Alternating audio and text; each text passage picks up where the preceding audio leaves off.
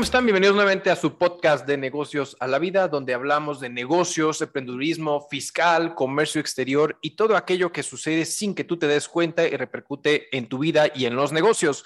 Raúl, ¿cómo estás? ¿Qué vamos a hablar el día de hoy? ¿Cómo estás, Arturo? Oye, hoy traemos otros tres temas. Así es. Ahora sí nos vamos a enfocar un poquito más al tema de, de negocios. Así es. Eh, vamos a estar hablando declaraciones anuales, que ya se viene próximas a estar haciendo las declaraciones para las distintas entidades jurídicas que se tienen. Reporte, un punto importante, reporte para socios y accionistas extranjeros. Correcto. Y partiendo de ahí nos vamos a brincar a inversión extranjera directa con esta nueva eh, alianza que quiere hacer México en tema comercial, la creación de un TLC Así con es. Corea del Sur. Así es, Tatiana se puso las pilas y empezó a trabajar. Tatiana Cloutier. Era necesario. Sí, claro. Sí, porque de, de hecho ya venía desde Fox que se quería intentar algo, incluso Calderón también, y pues no prosperó nada, ¿no? Esperemos, esperemos es. que esta vez sí. Traemos datos interesantes, ¿no? Así es. Corea del Sur creo que nadie lo trae en el radar, pero, Pero es una economía importantísima para México. importantísimo. Exactamente. Pero, Pues bien, empezamos con el primer tema, Raúl, si así me lo permites. adelante. Hablamos de la declaración anual, ese dolor de cabeza, ese momento que es tan esperado por la autoridad donde tú te desnudas ante él y le dices, aquí está mis ingresos, mis deducciones, todo aquello que generé en el negocio y claro que sí, como no, te pago los impuestos necesarios. Es correcto, ¿No? es correcto. Exacto. Y es una época complicada porque aparte, eh, ahorita la, auto- la- la- la autoridad ha hecho modificaciones en su plataforma tecnológica, tanto para pagos provisionales, esos pagos provisionales son donde tú le vas rindiendo cuentas de manera mensual, eh, pagando impuestos eh, que van anticipados a, una, a un ejercicio anual para el tema de la declaración anual, específicamente ahorita hablando de las personas eh, morales, ¿no? Estas figuras, estas personas jurídicas que al final están, eh, pues ahorita en marzo, el 31 de marzo, vencen justamente la obligación de la presentación de la declaración anual. No esperen una prórroga, si no lo hubo en pandemia, no la esperen ahorita. Claro. Eh, y posteriormente en abril iniciamos con las personas físicas. Entonces, ahorita hablando de las personas morales, primera recomendación del día, no se esperen al 31 de marzo a presentar la declaración porque tengan por seguro Claro. Que la página, si ahorita está lenta, ese día va a estar peor. Sí, correcto. O sea, hay que considerar que todo es electrónico. ¿no? Exactamente. Y dependemos de internet, de servidores del SAT, etcétera. ¿no? Exactamente. A, a la mexicana, al último, va a ser el tema de colapso. Exactamente, ¿no? Entonces, creo que es un punto, eh, antes que nada, nosotros entendemos que todo, y lo hablábamos en su momento, desde la obligación de la inscripción del RFC de los mayores de 18 años, ¿no? Con esta nueva obligación, y entonces Sí. prácticamente este RFC es el nuevo registro eh, del CURP, ¿no? Que prácticamente todos vamos a tener y es importante para todos los contribuyentes. Ay, es- este tema para mí es, es un conflicto emocional y, y- y retomando un poquito esto, aunque no, no, no quisiera abordar tanto, pero al final es, es cuando la autoridad te dice que para tú hacer deducible esos gastos del extranjero, sabemos que nuestros legisladores les, les da flojera legislar y se lo dejan todo al SAT a través de reglas misceláneas. Y en- hay una regla de manera particular que te habla y te dice específicamente de qué conceptos debe tener una factura del extranjero que tú quieras deducir en México. Y de entrada te dicen, oye, a ver, debe tener el nombre del, eh, del negocio del extranjero, el RFC o el Tax ID del extranjero, y ese dato de manera particular es muy complicado que lo pueda existir porque ese dato muchas veces es muy confidencial y no cualquiera lo comparte como nosotros, que es como pan caliente a cada momento y el RFC es lo primero que te preguntan y te presentas con tu RFC y después con tu nombre aquí en México. Así ¿no? es. Entonces, en otros países no es así, entonces ahí empezamos con estas complicaciones. Otro punto importante que justamente hace es que en estas facturas, ¿no? De manera particular, resulta que dentro de los, eh, te piden que plasmes eh, ya de, mona- de manera obligatoria a partir de este año tu nombre y tu RFC para que tú lo hagas deducible.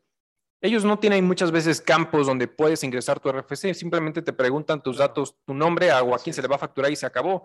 Y entonces aquí el- nuestra autoridad fiscal viene a decirle al extranjero cómo debe emitir sus facturas para nosotros poderlos usar, que es una completa ridiculez. Y al extranjero le vale tres pepinos. Es ¿no? correcto, ¿no? Sí, de, de hecho, por eso siempre que hago compras este, es el extranjero, donde dice ponga tu información, ahí se coloca todo lo que tenga que ver con el RFC Correcto. Para que nos, este, bueno, razón social, RFC, ya no sé, que no se necesita ya domicilio, pero se coloca todo el domicilio porque, como bien dices, el extranjero no tiene esos campos este, considerados, sobre todo cuando hay compras en línea, no lo tiene considerado y nada más emite su factura. Muchas veces ya es una programación automática en un PDF que te dice, ahí te va. Compraste esto, te lo emito. O, pero ¿qué pasa, por ejemplo, cuando tú vas a ese famoso lugar que está abierto las 24 horas porque te mueres de hambre y estás en una zona que se llama Manteca, California, es caso de la vida real, y tienes mucha hambre y vas a un Wendy's.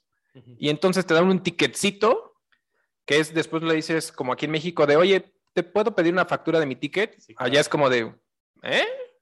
Ah, esto es más que suficiente para decirlo aquí en Estados Unidos. Híjole, pero en México no. Entonces, ¿qué haces ahí? ¿Cómo le vas a decir a Wendy's? Oye, no seas malo, ponme mi RFC, dame tu RFC para ponerlo en el ticket. Dame decir, esto es lo que tengo si quieres y si no, dale, llégale, ¿no? Exacto. Entonces, ese es de los temas complicados que nos podemos llegar a topar, pero bueno, son de los controles que hay que tener en consideración nosotros como contribuyentes, porque primer principio del derecho, no estamos obligados a lo imposible.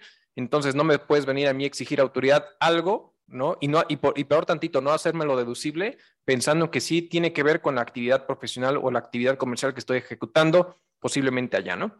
Entonces, bueno, son como de, los, de las situaciones que te puedes llegar a topar, ¿no? Como tal. Oye, entonces, parte importante para toda la generación de la declaración anual y toda tu contabilidad tiene que ver con el tema de las facturas. Principalmente. Oye, y digo, para los que no están en, en actividades empresariales, esta declaración anual cómo se relaciona con las facturas. O sea, ¿qué, ¿qué, es lo que busca hacer esta declaración anual y por qué está correlacionado? Porque hay muchas, muchas personas que son, tienen actividad empresarial y no facturan. Correcto. O sea, yo conozco muchas que dicen, no, yo no facturo, a mí me da hueva. ¿no? que mi, contador me diga cuánto y yo pago. Así es. Y hay mucha gente que es empleada, ¿no? Y que podría estar facturando para efectos de hacer una, una deducción de acreditación de los impuestos. Correcto. Bueno, aquí hay que diferenciar un poquito y entender pues, que tenemos eh, de manera principal, ¿no? Tenemos diferentes regímenes fiscales para el tema de las personas morales, físicas, etcétera, ¿no? Pero, por ejemplo, para una persona física, en el caso concreto de la pregunta que estás externando, es las personas físicas asalariadas tienen la obligación de presentar una declaración anual, salvo ciertos supuestos. Es decir, posiblemente si no tengas ingresos superiores a los 400 mil pesos, donde estuviste trabajando para un solo patrón, etcétera, a lo mejor eh, tu patrón hará el cálculo de ajuste anual y se acabó y no tienes que hacer nada. Pero puedes optar, ¿no? O tienes mayor, o superas los ingresos, o tuviste dos patrones simultáneos, o puedes optar por querer ingresar tus deducciones personales. Ese tipo de deducciones personales, pues pides o solicitas eh, facturas por los servicios médicos que tienes, puedes tener, el tema de servicios nutricionales, intereses hipotecarios, etcétera, etcétera, ¿no? Aquí el punto importante, y es que justamente a partir, de, ya lo que no hiciste en su año, pues ya te hizo daño. Pero a partir del 2022, pues sí. Entonces, a partir del 2022 hay un punto importante en el cambio del CFDI, que es solicitar el uso del CFDI correcto, que se vuelve un punto fundamental. Entonces, le tienes que pedir a tu médico, por favor, dame el uso de CFDI, que es una deducción personal, una la D01, que es deducciones hospitalarias, médicas y todo ese tipo de cosas. Porque muchos teníamos la costumbre de gastos en general. Gastos en general. ¿Y eso qué pasa? Que el aplicativo del SAT, como es pro tecnológico como nosotros en negocios de la vida, eh, pues todo le hace caso a lo que presentan sus CFDI. Y entonces no te aparecen esos comprobantes porque el uso del CFDI, si bien todavía hasta el 2021 te decía que no te permitía o no iba a pasar nada con tema de deducción y acreditamiento del IVA en su momento, pensando que le das un uso distinto al que se amparan dentro del comprobante fiscal. A partir de 2022, esas reglas cambian por las modificaciones del Código Fiscal. Ok. Entonces, ahora sí hay que tener cuidado con eso, ¿no? Como tal. Pero el punto fundamental de todo esto es que al final el comprobante fiscal juega un papel fundamental porque es el principal arma para poderte fiscalizar y al final todo lo que está llenado.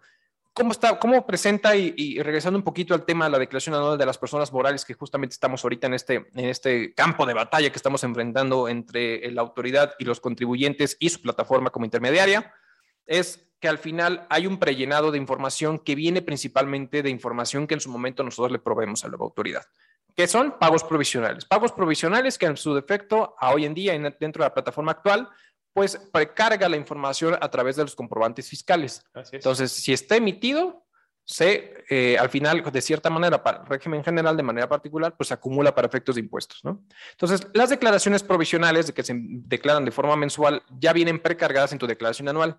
Si la regaste y no aparece información completa, no la puedes modificar en tu declaración anual. Tienes que regresar a tu... Hacer tu declaración mensual. Ah, exactamente. Una modificación. Una modificación complementaria justamente a esa declaración eh, provisional, modificarla y si hay un impuesto a cargo, bueno, pues pagarás el impuesto con los recargos y actualizaciones suficientes, esperar un lapso de 48 horas para que se corrija dentro de la declaración anual porque ese dato no lo vas a poder modificar, ¿no? Ok, a ver, entonces, yo cada mes como persona moral voy emitiendo una factura. Exacto. ¿no? O con actividad empresarial, bueno, lo que sea. Vamos Así es. hablar de manera general Así es. cómo se, este, cómo se une el CFDI con tema de declaración. Entonces yo emito un CFDI, ¿no? Por temas de ingresos que yo voy a registrar. Correcto. Y esa información, al ser electrónica en automático, el SAT la agarra Así es. y, la, y lleva una contabilidad como paralela tuya. Correcto. ¿no? ¿no? Que decir, a ver, Arturo, a través de estos CFDIs se detec- detecté que va a tener ingresos de 500 mil pesos al mes. Así es. Y ahí independientemente no nos vamos a meter si se lo, paga- lo pagaron o no lo pagaron. Correcto. Pero de manera general, 500 mil. Correcto. Sobre eso te empiezan a hacer el cálculo Así ¿no? es. para los impuestos. Así es. Oye, y los impuestos, digo, hablando de manera general, porque creo que va muy, muy de la mano de cuáles son provisionales y definitivos, como los comentabas. De manera general nos, nos aplica el IVA y el ISR. No, tenemos algunos especiales como el JEPS y SAN, etcétera, pero vamos a dejarlos de lado Correcto. para un, para un conocimiento general.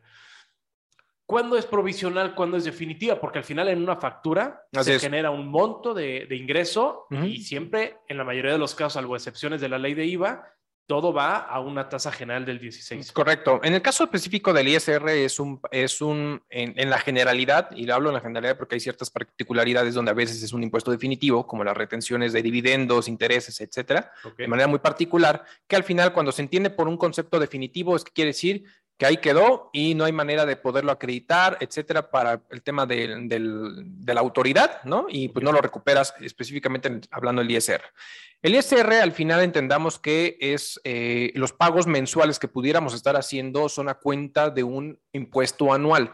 Entonces, por lo, por lo tanto, su, su y en términos burdos, por eso se llama provisional. Estoy provisionando un pago, estoy generando un pago de manera provisional o de manera temporal que al final en su cúmulo va a ser frente a un impuesto anual del ejercicio que se presenta en, el- en marzo o en abril, dependiendo las circunstancias del tipo de contribuyente, o en su defecto en febrero para las no, no lucrativas, ¿no? Pero, eh, y las definitivas son cuando generalmente son transacciones particulares. El IVA al final, pues es una transacción que al final se ejerce a través de un acto comercial, un tema económico, una- un acto que se genera y ahí se dispara la- automáticamente la traslación del IVA causado y es como se genera esas transacciones, ¿no? Entonces, específicamente, estos, este, el IVA es de manera mensual y no tienes que presentar una declaración anual como en su momento existía una informativa del IVA, ¿no? En su momento, ya tiempo atrás, Solo quedan mensuales. exactamente. Y el tema del ISR, pues sí va a cuenta de una declaración anual. Todos los pagos que se hagan de manera mensual, hay la importancia de que tus cálculos mensuales sean correctos. Claro. Pero ojo, ahí el tema justamente es controlar, el tema de los comprobantes fiscales es una herramienta poderosa para la autoridad justamente donde te- tiene mucha información y te puede fiscalizar a través de estos actos.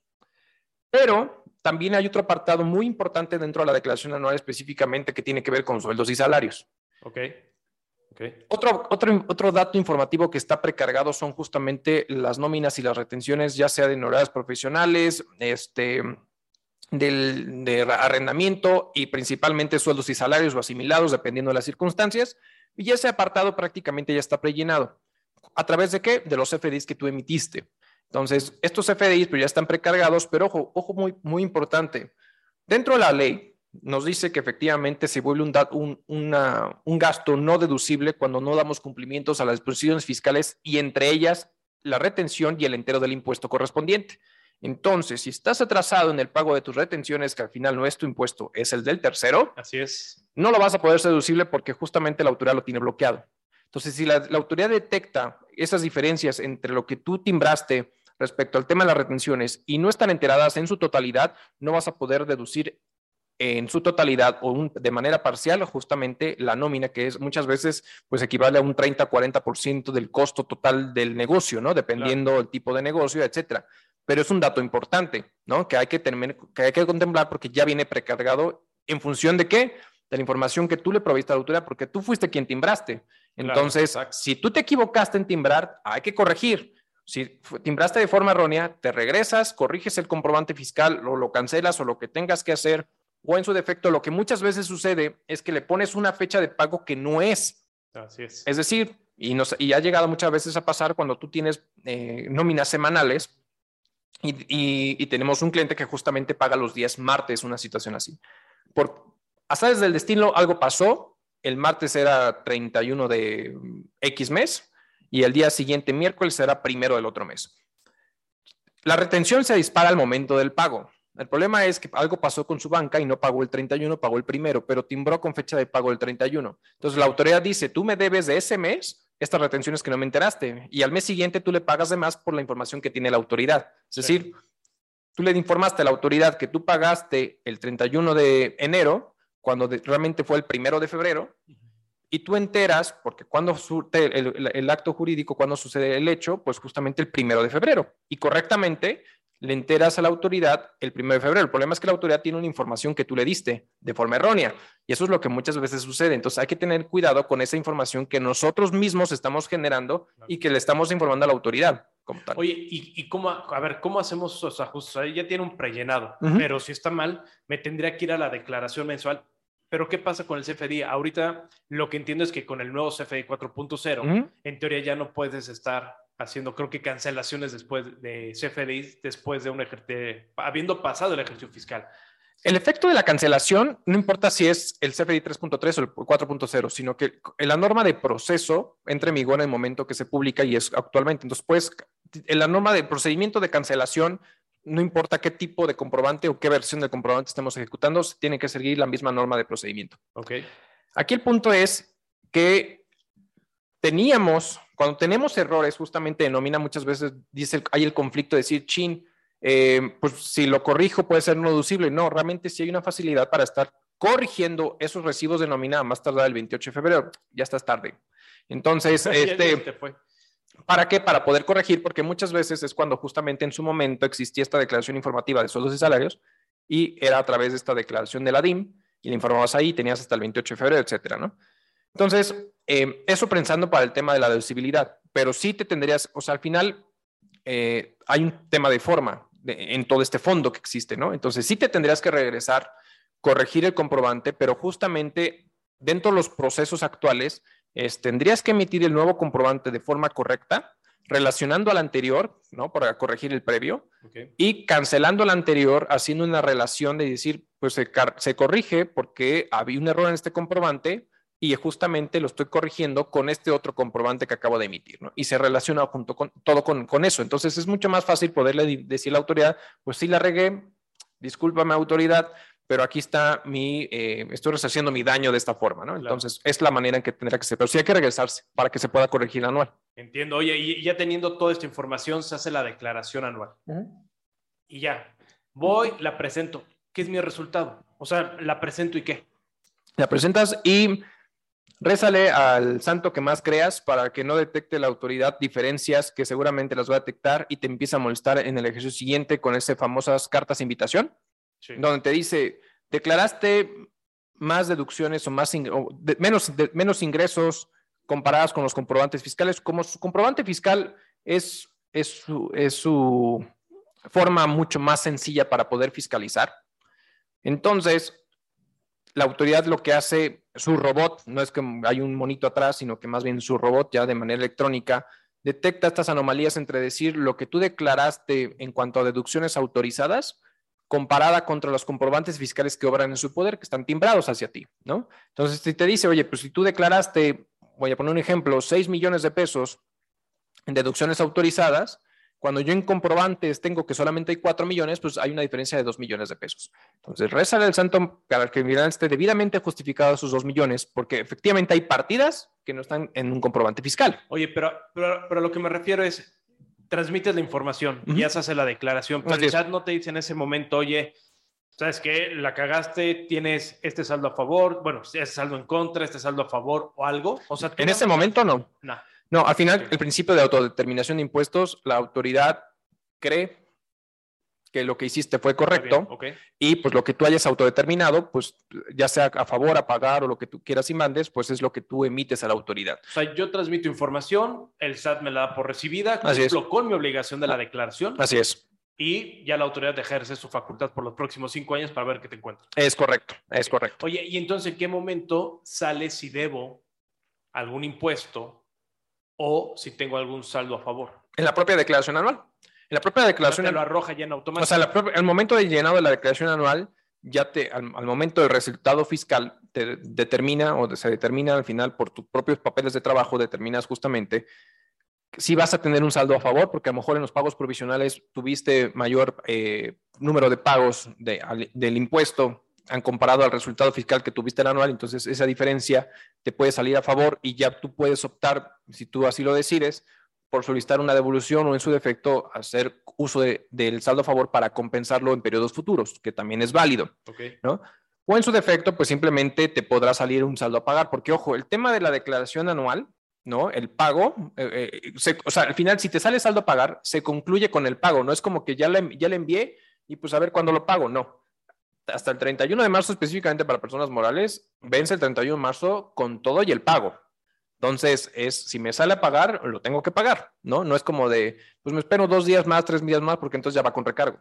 Entonces, este, ese es el punto que hay que tener en consideración. O sea, en marzo debe de tener la declaración anual y el pago. Correcto, correcto. Ahora, si me sale un sablazo que tengo que pagar, ¿lo tengo que pagar así todo en una exhibición? ¿Lo puedo ir prorrateando o qué? Pues tienes la, tienes la opción para poderle solicitar. Las personas físicas es mucho más sencillo, entre comillas, porque generalmente hay facilidades donde te da la posibilidad de parcializarlo hasta seis meses de forma automática sin necesidad de garantizar el crédito fiscal, ¿no? El tema es que para todos los demás eh, personas, ¿no? Que, morales o esta, de esta naturaleza, al final pueden optar, porque pues, tienen ese derecho de poder optar y solicitar un pago en parcialidades, donde pagas el 20% del impuesto a cargo, se prorratea el resto con, la tasa de prórroga que se puede llegar a ejercer hasta un cierto número de parcialidades, pero hay que solicitarlo directamente a la autoridad para que la autoridad lo apruebe y entonces te pueda generar las líneas de pago este, eh, sucesivas y por favor guarden los comprobantes de pago o no. Pues deberían. Debería, porque luego pasa lo que te pasó, mi estimado. de que tuvimos ir y estuvimos dando vueltas y vueltas para poderle comprobar a la autoridad que efectivamente se había pagado, porque pasó que había una discrepancia entre una línea de, captura, entonces resguarden los comprobantes, porque luego llega a suceder eso y porque sí, ha pasado, nos pasó, ¿estamos de acuerdo? Sí, sí, sí, de acuerdo. Oye, y bueno, ya, entendimos la declaración, la relación con el CFDI. Ahora, ¿quiénes son las personas? Ya vimos personas morales. Así es. ¿Quién más está obligado? Pues en, este, en este proyecto, eh, pues están todas las personas, es que hay diferentes regímenes fiscales en las personas morales. Exacto, correcto, dependiendo de los títulos. Pero de manera general están morales. En las físicas. Las físicas. Así es. Con actividad empresarial. O quien sea. O quien sea, porque realmente puedes tener un régimen de sueldos y salarios, ¿no? Y pues tú tienes el derecho de presentar tu declaración anual si así lo decides y si así le informas a tu patrón en su momento, que debió haber sido en diciembre, este, a más tardar, justamente para que no te haga el ajuste anual.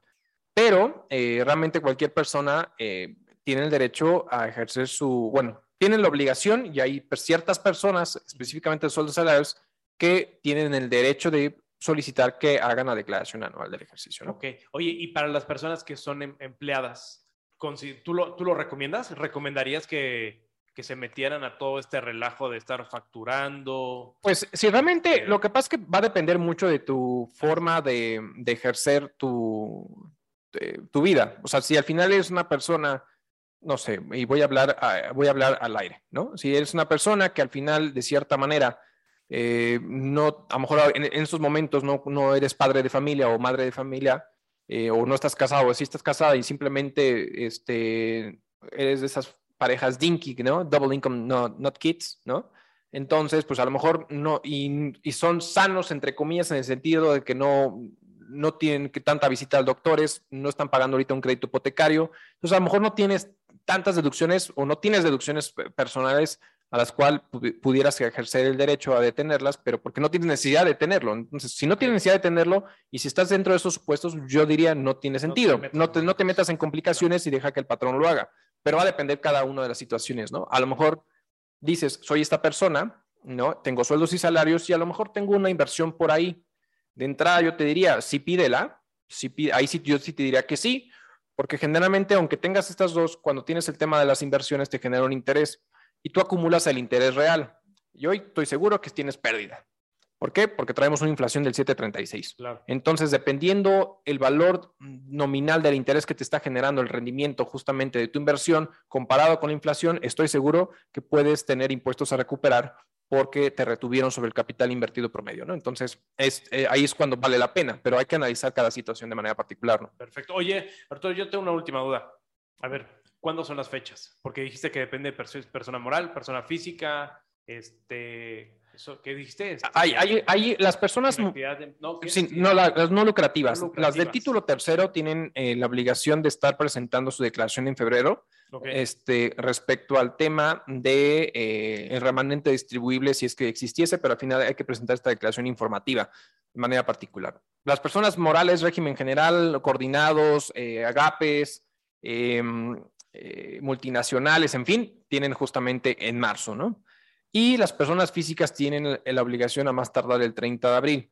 Eso de a más tardar no significa eh, que, una, que no es, o sea, al final es muchas veces, este, este año de manera particular, la autoridad abrió el aplicativo de la persona moral mucho antes, a diferencia del año pasado o antepasado, no me acuerdo, donde había una limitante y prácticamente lanzaban a partir del primero de marzo el uso, el, eh, abrían la aplicación para tu presentar anual. Este año fue desde antes, entonces eso permitía justamente, tuvimos contribuyentes, personas morales, que en febrero ya habían presentado su declaración anual, ¿no? Entonces, eh, ojo con eso nada más, porque para materia laboral te puede generar una PTU y pues la, ley eh, laboral es muy, es muy clara y te dice que hay que pagar la PTU a los 60 días de haber presentado la declaración anual. Entonces, si lo presentas de febrero, no necesariamente es en mayo. ¿No? Sino que pudo haber, se pudo haber recorrido justamente abril, entonces dependiendo el sapo la pedrada. Oye, ¿y si no la presento a tiempo?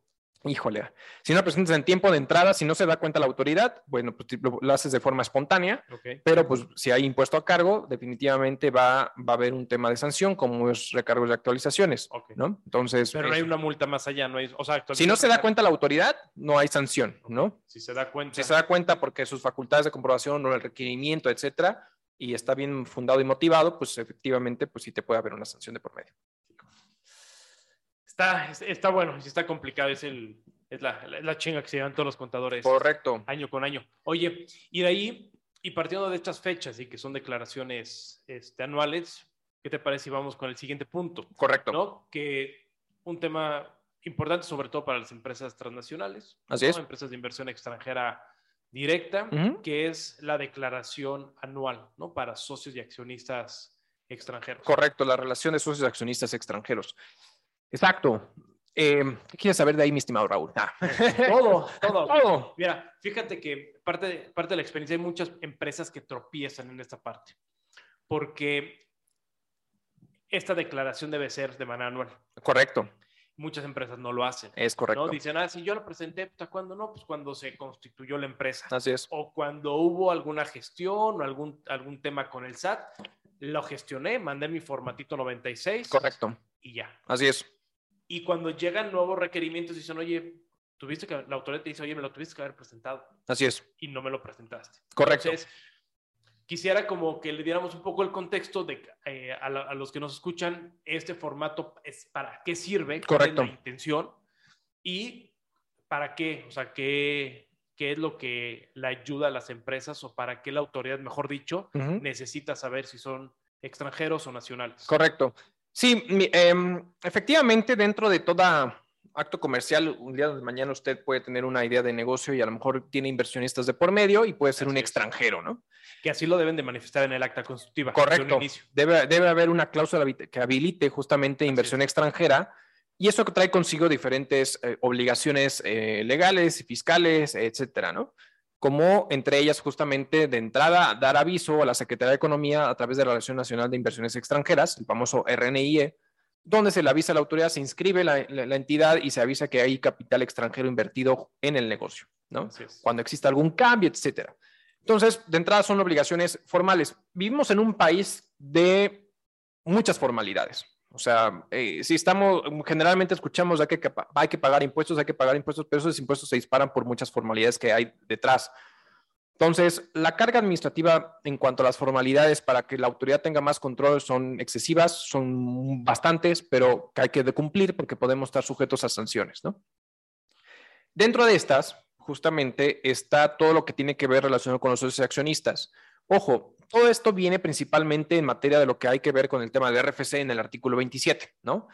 Dentro del artículo 27, para que no nos confundamos, tenemos esta obligación de que cada vez que exista un cambio estatutario en, el, en, el, en la parte orgánica ¿no? de los socios accionistas en cuanto a su participación, en cuanto al objeto social, en cuanto al, eh, al control efectivo de la sociedad, etcétera, hay que estarlo manifestando cuando ocurra, ¿no? Okay. Entonces, esto es, cada vez que ocurra una, un cambio dentro de una sociedad, hay que estarlo avisando. Esto viene muy claro justamente en el artículo 27. Y eso es algo que justamente el año pasado y el antepasado estuvimos escuchando de no se te olvide presentar tu aviso de cambio de socios y accionistas, es, un sí, escrito correcto. libre a través de mi portal, etcétera, etcétera, para avisarle cualquier cambio que pudo haber surgido desde la constitución hasta ese momento, eh, si hubo un cambio dentro de la estructura orgánica de la sociedad. Pero eso es punto y aparte. Ahora, ¿qué pasa con estas sociedades donde puedes tener una inversión de un residente en el extranjero, en, en- como puede llegar a suceder constantemente? Hay mucha inversión extranjera en México y que justamente ese será nuestro tercer punto muy interesante.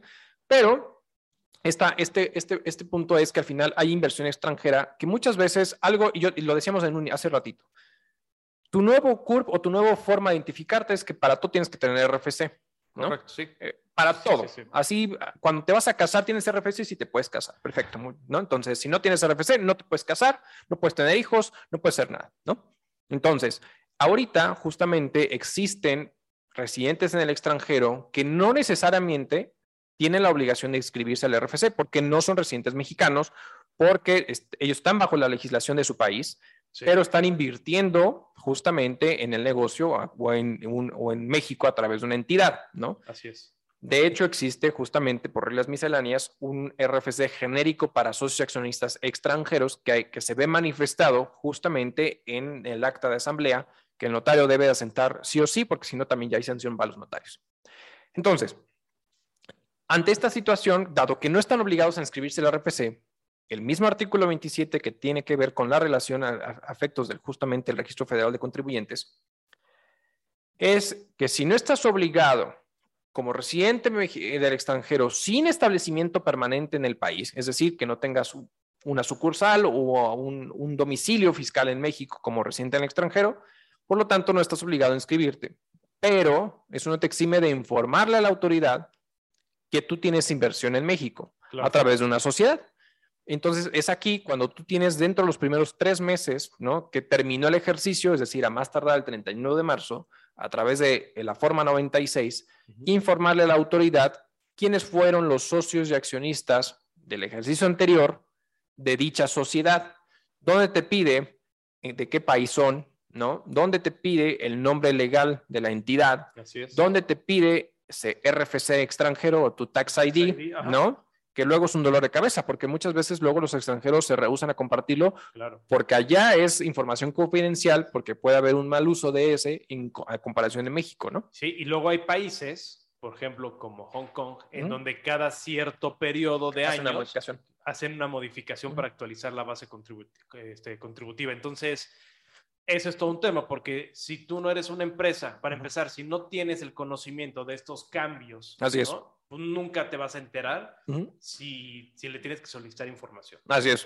Y dos, si lo sabes, debes de tener esa costumbre de estar requiriendo la información para asegurar que estés declarando el correcto. Que ahí entramos al punto que dices. Muchas empresas no lo dan porque es información confidencial. Correcto. Aquí lo utilizamos para todo. porque Así es es. la forma que tiene el SAT de amarrarnos y cobrar impuestos. Es correcto. Pero para otros es un tema que tiene más confidencialidad en un tema de negocios y su relación con el gobierno. Así es, exactamente. Entonces, aquí sí hay que informarle a la autoridad de manera me- anual, perdón, justamente dentro de los primeros tres meses, esta- estos cambios que pueden llegar a surgir. Con independencia de otras obligaciones formales, como lo comentábamos, si existe algún cambio eh, ante el RNIE, bueno, pues también se tendrá que informar a la Secretaría de Economía.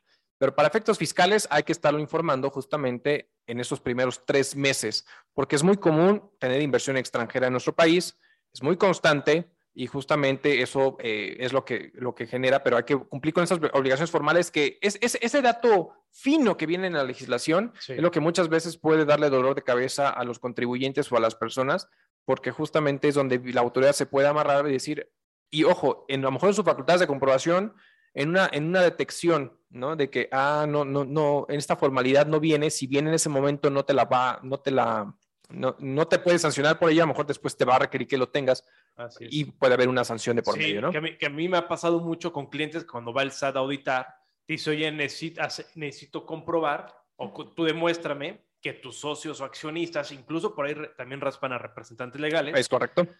no tributan en México. Así ¿no? es. Aunque diga que es Shenzhen Itzan Inc. o. Corporation Exacto. y con la dirección donde tú quieras, Así es. te dicen, puta, a mí no me consta. Así es. Me tienes que notificar. Correcto.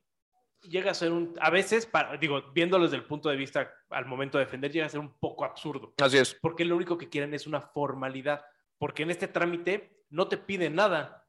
No te pide No nada. te nada pide lléname un formatito, manda la información y te creo lo que tú me mandas, Arturo. Exacto.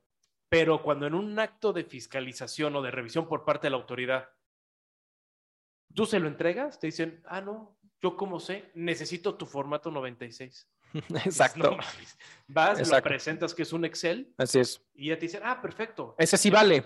Porque, sí vale. porque el documento legal apostillado, traducido y traído al país, ese no cuenta. Sí, no, literal, o sea, he, tenido literalmente certificaciones o apostillados conforme al convenio de la, del Haya Sí. y no lo quieren reconocer, güey.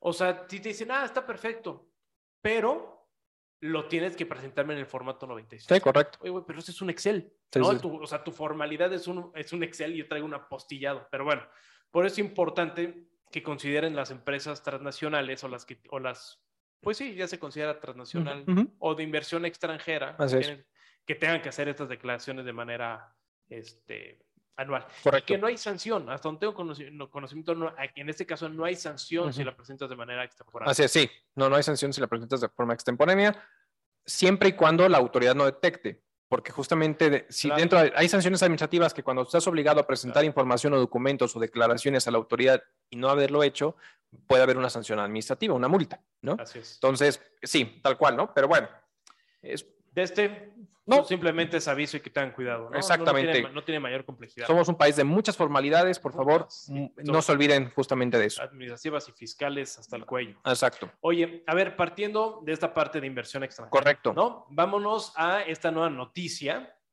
en donde por fin nuestra, sec- bueno, tu secretaria. Mi secretaria Tatiana Cloutier se está poniendo las pilas, está chambeando sí, y está... con Luz María de la Mora, Exacto. están poniendo las, las pilas para reactivar esta negociación que habías comentado. Sí, exactamente. Pues esta negociación que de cierta manera creo que es un punto y un, un punto interesante y aquí tú, que eres el experto en la materia de comercio, nos podrás ahondar más, pero justamente esto no es nuevo, o sea, al final es... nos- va a ser interesante y ojalá y sí logre algo porque, mm, vuelvo, es algo que en su momento Fox lo intentó, Calderón lo intentó, no se logró nada, pero eh, creo hoy en día, hoy en día eh, Corea es un país predominante en nuestro país, lamentablemente de forma negativa desde el punto de vista comercial, porque no exportamos tanto de lo que importamos. Correcto. E importamos un chorro de cosas. Sí. O sea, realmente es, desde- si no me equivoco, es la tercera economía más grande de importaciones. O sea, fuera de Estados Unidos, que Estados Unidos se lleva eh, el premio eh, fundamental,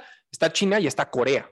Entonces, es. Corea justamente es un país importante en la relación comercial con México, brutal. Muy importante. Y fíjate aquí un dato curioso. China está por encima de Corea Pero por nada. en el intercambio comercial, pero ojo, cuando hablamos de inversión extranjera directa, Corea es de los principales Exacto. inversores en México. ¿no? Correcto, exactamente. Tenemos, hay, en México hay más de 2.000 empresas Ujú. de procedencia coreana. Así es. ¿Y qué pasa? Porque muchas veces nada más pensamos, ah, es que está Samsung, está Kia, está LG o alguna otra que tienen un renombre comercial. Así es. ¿Qué pasa en las cadenas productivas? En las cadenas productivas resulta que existe una cadena de suministro que a veces, Arturo, literalmente traen una empresa de procedencia extranjera únicamente para producir y entregar en la cadena productiva en México un tornillo, Exacto. una mariposa, Así es. una parte eh, plástica. Entonces, hay muchas marcas, principalmente mano- eh, muchas empresas, principalmente manufactureras, Así es. que no tienen una marca comercial. Correcto. Estamos hablando de 2.000 empresas. Así es. O sea, es bastante de considerar. Así es. Y partiendo de esto, eh, lo que se ha buscado por esta importancia con Corea del Sur es hacer un tratado de libre comercio.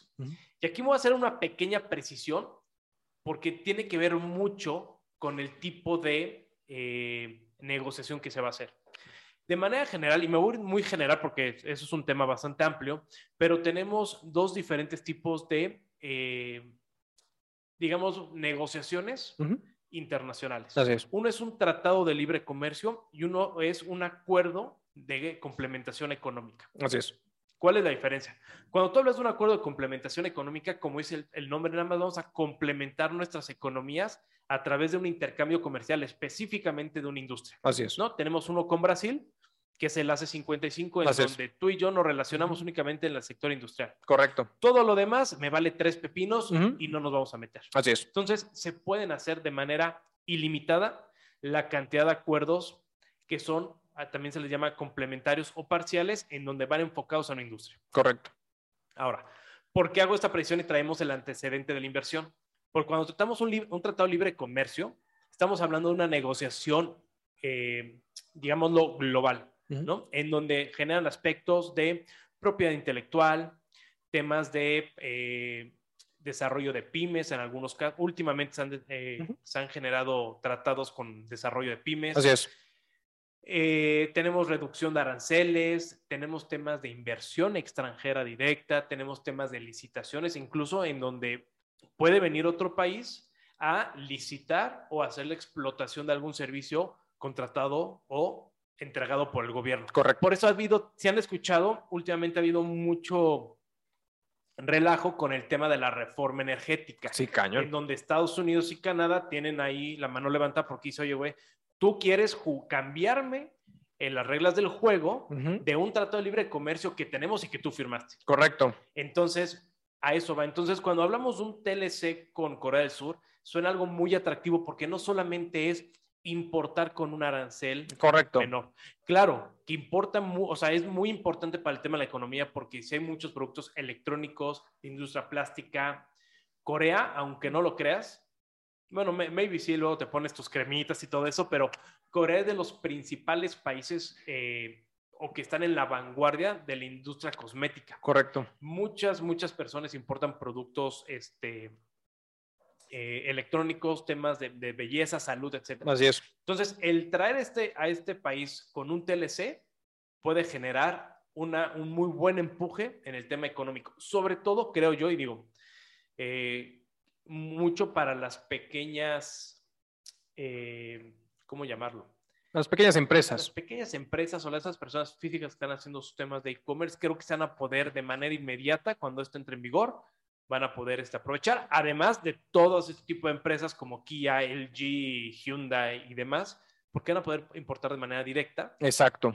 sin ara- un pago de arancel o un pago de arancel reducido. Sí, no, y la verdad es que creo que es un, es un, es, Corea ha, ha venido creciendo con el paso del tiempo, incluso eh, en cuanto, yo, yo creo que puede ser comparable hasta cierto punto en cuanto al tema democrático, muy similar a México, solamente que pues allá no hay impunidad, porque hace poco, bueno, hace poco, hace unos años, no me acuerdo, este, justamente metieron al, al, al bote a un, a- al exministro justamente de Corea por desvío de recursos, etcétera, etcétera. Como lo deberían de ser aquí, ¿no? Correcto, sí, correcto. Por ahí el bronco ya. Al Bronco.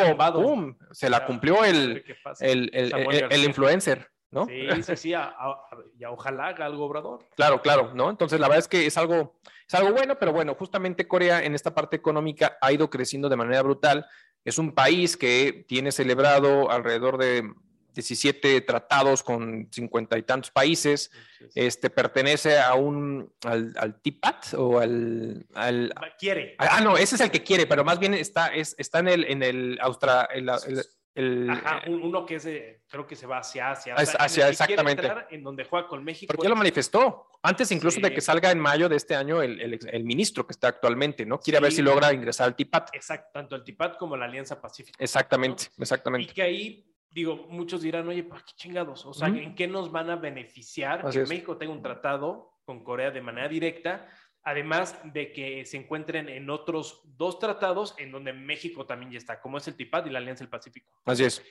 Aquí digo, eso ya eh, eh, es un tema más de, de negocios, de estrategias, pero cuando tú te vas a los textos legales de los tratados, hay algunos que son más laxos Exacto. en temas de reglamentación de origen, en temas de inversión, en temas de propiedad intelectual, Así es. unos más robustos. Así es. Entonces, cuando hacemos una negociación, tú y yo, Arturo, decimos, ah, ¿sabes qué? Vamos a hacer la negociación, pero nos apegamos conforme a tal tratado. Exacto. Entonces ahí es donde eh, juegan- eh, termina siendo un juego muy interesante Así es. en donde tú puedes generar esas negociaciones, acuerdo, Ujú. en alguno de los tratados o acuerdos que se tienen Así es. para... Como un modelo, usarlo como un modelo, Básicamente. ¿no? Hacerlo como un modelo. Que de hecho en el TIPAT, si no me equivoco, Estados Unidos se salió, ¿no? Con Se Trump. salió, fue, fue de los primeros Sí. que lo impulsó, Exacto, ¿no? Y al final dijo, me voy. me voy. Supuestamente quieren regresar porque China ya solicitó su ingreso. De Estados Unidos. No, no, no. No, China es de ahí. Ah, Claro, sí. Entonces, sí, sí. puta, imagínate, tienes a todos Claro. los países ya con relación Así es. y el único que te bloqueaba la entrada se fue. Exacto. Venga, entra Sí. Completamente. estado un poco detenido, ¿eh? Fíjate Sí. que, que el TIPAD no ha sido tan explotado como se pensaba. Sí, correcto. Sí, no, ahí estoy de acuerdo contigo. Pero eh, digo, regresando un poquito a, a- a esta situación, eh, pues mira, simplemente la, eh, sacaron el, el TECMEC en, que creo que en, en un año, si no me equivoco, cuando con, con Obrador, ¿no? Sí, pero ya traían una Sí, no, ya traían negociación una, ya traían negociación años. atrás, eh, exactamente, pero entró Obrador y al año prácticamente está- estuvieron cerrando ya la negociación y firmando justamente el, el TECMEC, que si hay irregularidades, que si el tema energético, que si por ahí salió un abogado a defender lo indefendible, Sí. pero este, respecto al tema energético, que no está justamente en ese, en ese tratado, pero bueno, en el tema de Corea, si bien actualmente es una economía muy importante porque sí importamos muchísimo de ahí, eh, nos falta exportar. Creo que aquí el punto fundamental, porque eh, que hacia dónde pueden apostarle desde el punto de vista económico, yo creo que es al sector primario, el tema de maíz, al tema eh, agropecuario, y creo que puede ser un área de oportunidad muy interesante el hecho de que este tratado pueda converger con México y poder generar justamente eh, transacciones de esta naturaleza, ¿no? Es correcto, es correcto. El tema agropecuario, el tema mineral, Así es. minerales, plata, zinc, plomo, Así es, va a ser algo que va a explotar mucho. correcto, correcto, así Sí, es. Sí, va- sí va, sí va a generar una buena apertura y para importación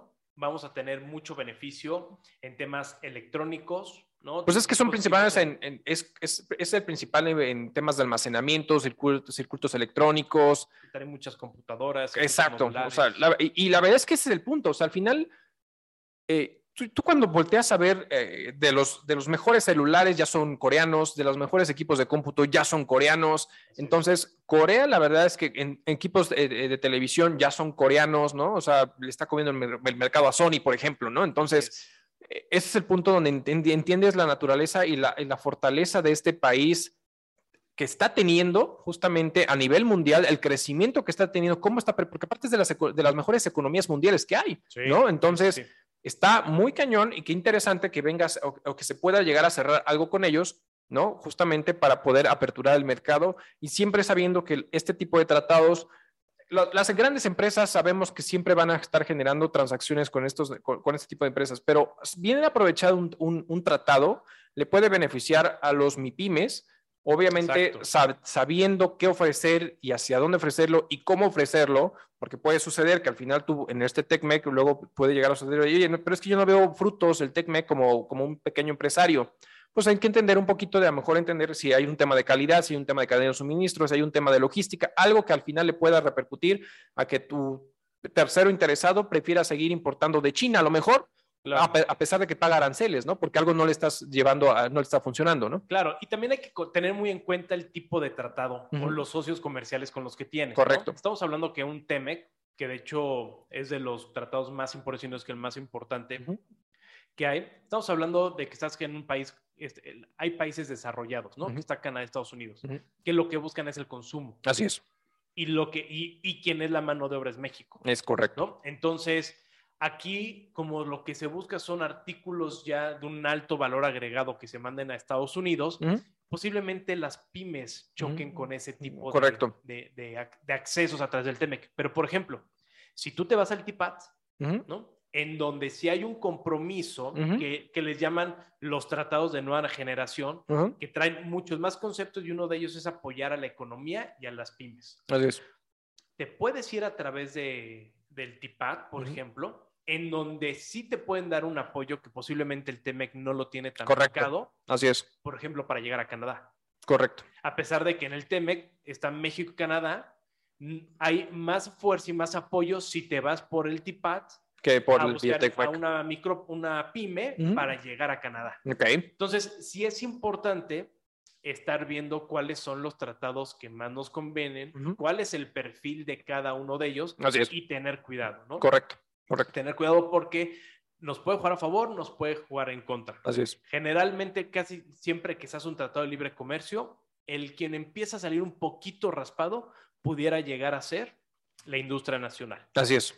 De inversión nacional o de inversión extranjera, pero puede llegar a pegar porque sobre todo en Asia llega a haber muchos eh, países donde tienen una mano de obra un poco más barata, Correcto. ¿no? En donde pues, los propios eh, ya no tienen que traer, mandar a México para hacer un componente, por ejemplo, para Hyundai o para el G, ya lo hacen del propio Corea Así es. Y simplemente ya lo importan, posiblemente a un costo más económico.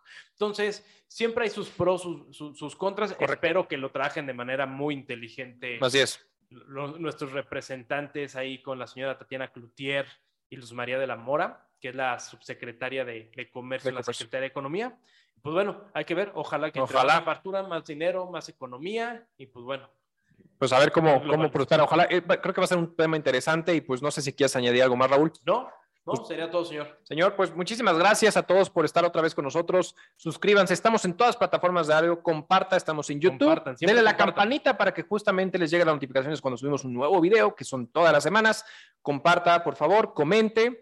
Y pues muchas gracias. Y, Y, valoren, deban- den cinco estrellitas ya en las plataformas de, de podcast. exactamente, pues muchísimas gracias a todos. Un saludo a todos los que nos acompañan todas las semanas y hasta luego. Hasta luego, nos vemos.